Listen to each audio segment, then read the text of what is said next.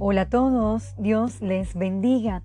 Leí una frase que comentaba lo siguiente, cuando lo que haces te provoca dar lo mejor de ti sin esperar recompensas, has encontrado tu vocación.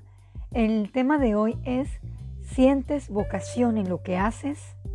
La palabra vocación proviene del latín y significa llamado y es muy distinto al término profesión. La vocación es algo que se siente en nuestro interior y nos lleva a una forma de vida. Dios pone un fuerte deseo e inspiración para lograr un ideal llevándonos a una satisfacción diaria. ¿Ha sentido usted ese llamado de Dios? Acompáñeme a Colosenses 1:10 para que andéis como es digno del Señor, agradándole en todo, llevando fruto en toda buena obra y creciendo en el conocimiento de Dios. Otra cita es segunda de Pedro 1:10. Por lo cual, hermanos míos, tanto más, procurad hacer firme vuestra vocación y elección, porque haciendo estas cosas no caeréis jamás. Dios nos ha llamado para experimentar una nueva vida, andar como es digno de Él, no sujeto a los deseos de la carne. Leamos también Efesios 4:4 un cuerpo y un espíritu, como fuisteis también llamados en una misma esperanza de vuestra vocación. El misionero David Livingstone entendió claramente cuál era su verdadera e única vocación. Comentó lo siguiente, solo hay un lugar feliz y seguro, y está en la voluntad de Dios.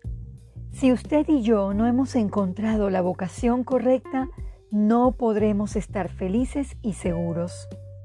En muchas ocasiones Dios está constantemente llamándonos a un cambio de vida, pero preferimos permanecer sordos.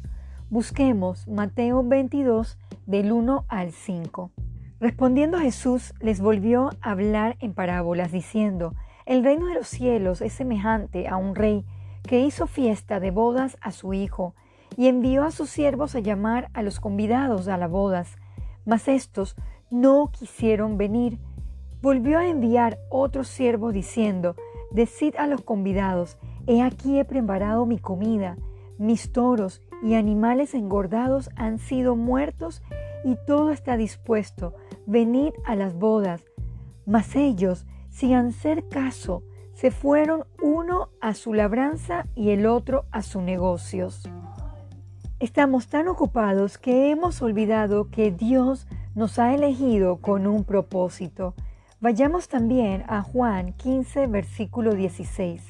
No me elegiste vosotros a mí, sino que yo os elegí a vosotros, y os he puesto para que vayáis y llevéis frutos, y vuestro fruto permanezca, para que todo lo que pidiereis al Padre en mi nombre, Él os lo dé. Al final, cada cual decidirá. Querido oyente, pongamos todo el empeño de afianzar nuestra vocación y nuestra elección para así nunca caer. Somos llamados, somos elegidos, solo nos toca permanecer fieles a Dios. Oremos. Padre nuestro, ponga en nuestro corazón el querer como el hacer.